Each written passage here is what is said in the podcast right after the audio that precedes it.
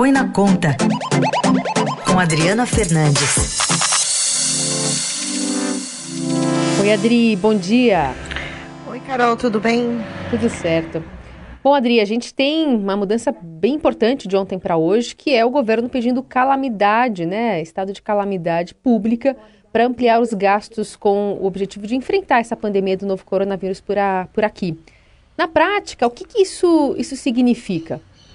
Carol, isso é muito importante na, na, no enfrentamento da crise, porque ao decretar calamidade pública, que terá que ser reconhecida ainda pelo Congresso, significa que o Congresso tem que aprovar, provavelmente ainda essa semana, é, hoje é, é, a expectativa, isso vai permitir que o governo não tenha que cumprir a meta fiscal, que é o objetivo é, das contas públicas, de resultado das contas públicas. Ele, ele estava previsto de 124 bilhões de reais, não havia condições que com esse dinheiro a, aumentar os recursos, com esse, é um déficit né, de 124 bilhões. Com esse, com, esse, com esse valor não dava condições de acionar outras medidas. Então, a Lei de Responsabilidade Fiscal tem um artigo, o artigo 65, que permite que em estado de calamidade reconhecida pelo Congresso é possível, então, suspender a necessidade de contingenciamento e também, de, de, de também da, da meta fiscal. Na prática, não teremos mais meta fiscal até o fim do ano, é, caso o Congresso atenda ao pedido de Jair Bolsonaro. Ele correu ontem porque o Congresso ele ainda numa atitude hesitante, é, de demora de acionar as medidas, o Congresso ameaçou a, é, fazer, pedir a decretação, aprovar um decreto legislativo aprovando a calamidade. O senador José Serra já estava com um no bolso. Boa, Adri, agora, a partir desse decreto de calamidade, considerando aquelas primeiras medidas que o ministro Paulo Guedes anunciou, podem vir outras até de maior impacto? Sim, duas Hisense estão na mesa, de, na mesa para serem acionadas. A primeira é um programa, um benefício para os trabalhadores informais da economia brasileira. São aqueles mais prejudicados pela crise, porque eles não têm carteira assinada e com a, o isolamento das pessoas, a, o serviço que eles prestam está é, sem poder ser feito, eles sem caixa, sem dinheiro no bolso. É, o presidente da Câmara, Rodrigo Maia, que me concedeu uma entrevista ontem, calcula em 18 18 milhões de informais. Eles vão ter uma renda, é, tipo um voucher ou um benefício de assistência por um período temporário para socorrer essas pessoas. A outra medida é voltada para as empresas. Ah, vai ter a suspensão temporária de contratos, né, de até um determinado é, valor. Em compensação, o governo é, vai dar um seguro-desemprego. Ah, ou seja, as, as empresas não vão precisar demitir formalmente os trabalhadores. Eles, eles ficam, é, o contrato de trabalho fica suspenso e nesse período quem banca até um determinado determinado valor, será o seguro-desemprego, serão recursos públicos importantes injetados na economia. Isso vai mais ou menos em consonância com o que a gente está vendo em outros países, por exemplo, os Estados Unidos, que ontem falou em dar mil reais para cada americano. Como é que essa questão da renda mínima é discutida agora? Sim, é importante porque é, as pessoas não estão circulando né? E não tenha e precisam é, continuar sobrevivendo, pagando pagando alimentos, pagando remédios. Então, é, é, é, todos os países estão tomando decisões nessa direção, é, que, que é, uma extensa, é uma direção de expansão de gastos públicos do governo é, para enfrentar a crise. O grande problema no Brasil é que a gente já estava numa situação muito difícil de contas públicas, de déficit, e vamos ter que aumentar o endividamento público, mas a, a hora é importante, é preciso agir nessa direção. Ainda falta, é, eu avalio, é, uma injeção de recursos também maior para o Bolsa Família, para as pessoas que estão, é, são as mais pobres, né, miseráveis e que serão as mais afetadas pela contaminação é, que tende a aumentar nos próximos dias. O, é, Carol, é bom lembrar que a fila é, já estava muito grande. Pois e o é, dinheiro que o governo prometeu que era ontem, anteontem, 3,1 bi, mal dá para atender a fila. Uhum. É, atender a fila. É preciso colocar mais pessoas também é, dentro do programa para ajudar a essa, a essa população de baixa renda. É, vamos lembrar que há seis meses aí no Estadão publicaram reportagem mostrando, se não me engano, desde maio do ano passado que vem caindo o, esse nível de concessões, Sim. né, Adri, do Bolsa Família. Sim, Raíssa, eu fiz essa reportagem junto com o colega Vinícius, né? O programa, ele tá, ele, o governo no ano passado optou em dar o décimo terceiro, né? Era uma promessa de campanha do presidente Jair Bolsonaro para, com a falta de dinheiro, eles foram restringindo é, a concessão do benefício, né?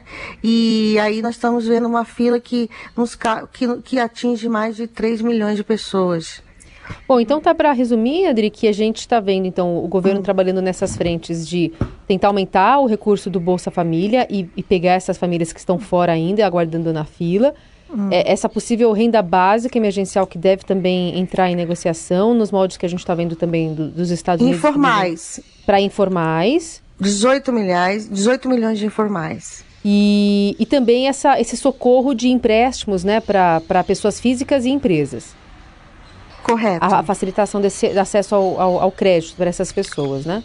Ao crédito foi anunciado anteontem, uhum. né? Mas o, a ampliação do crédito depende muito dos bancos, é. né? Dos bancos privados. No caso dos bancos públicos, o governo é, tem ação ainda que ele pode fazer para facilitar ainda mais o crédito. É, estamos aguardando é, outras medidas também nessa direção, porque no caso do, geralmente em situações de muito de muita incerteza, o banco privado ele restringe a oferta de crédito, mesmo com, com a, todas as medidas né? que o Banco Central tomou para ampliar os recursos ao crédito. Foi, foram as primeiras medidas, a primeira linha de ação dessa semana, já na manhã da segunda-feira. Só uma coisa, aproveitando que você está falando do Banco Central, Adri, o que, que dá para esperar para hoje aí, é, definição da taxa básica de juros pelo Copom?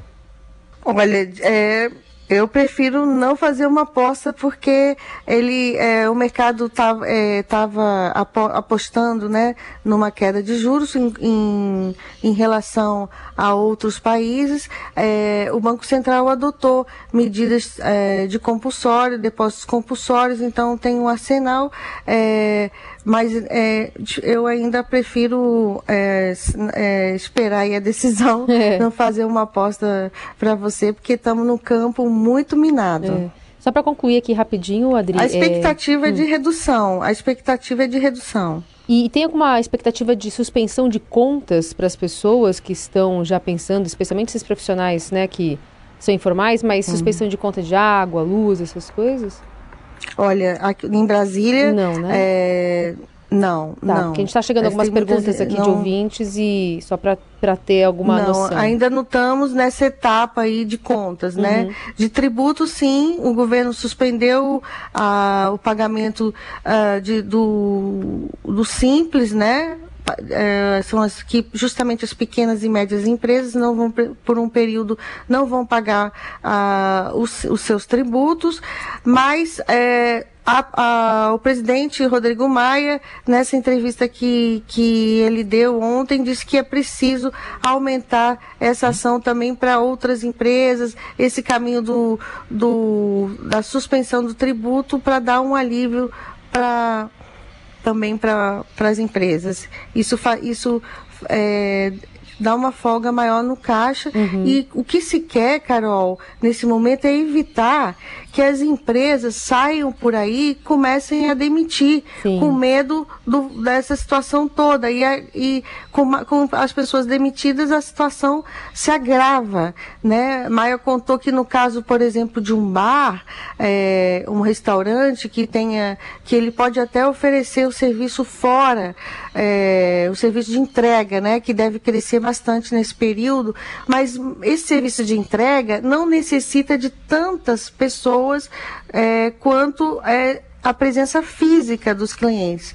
E aí é, é, o setor foi até a Câmara, tem vindo até o governo, esse setor de bares, restaurantes, hotéis, muito preocupado. O setor de turismo é um devastador, né? Uhum. O setor de turismo tem muitas cidades brasileiras que dependem é, completamente do turismo é. e não, não, não que é, é não tem nem vai estar vazio, né? É, exatamente são setores muito o aéreo, o turismo, o setor cultural, né, que a Sônia Raci acabou de falar, pessoas que é, dependem muito da saída, né, dos brasileiros na rua, em viagens, tudo isso estará interrompido pelos próximos uh, semanas e meses a gente não tem ideia do que pode acontecer é, quando que a gente pode começar a ter uma circulação é, menos perigosa, né, uhum, para as pessoas. Né? Muito bem, Adriana Sim. Fernandes conosco aqui nesta quarta-feira. Ela volta na sexta às sete horas da manhã. Obrigada, Adri. Obrigada, Carol e Raíssa.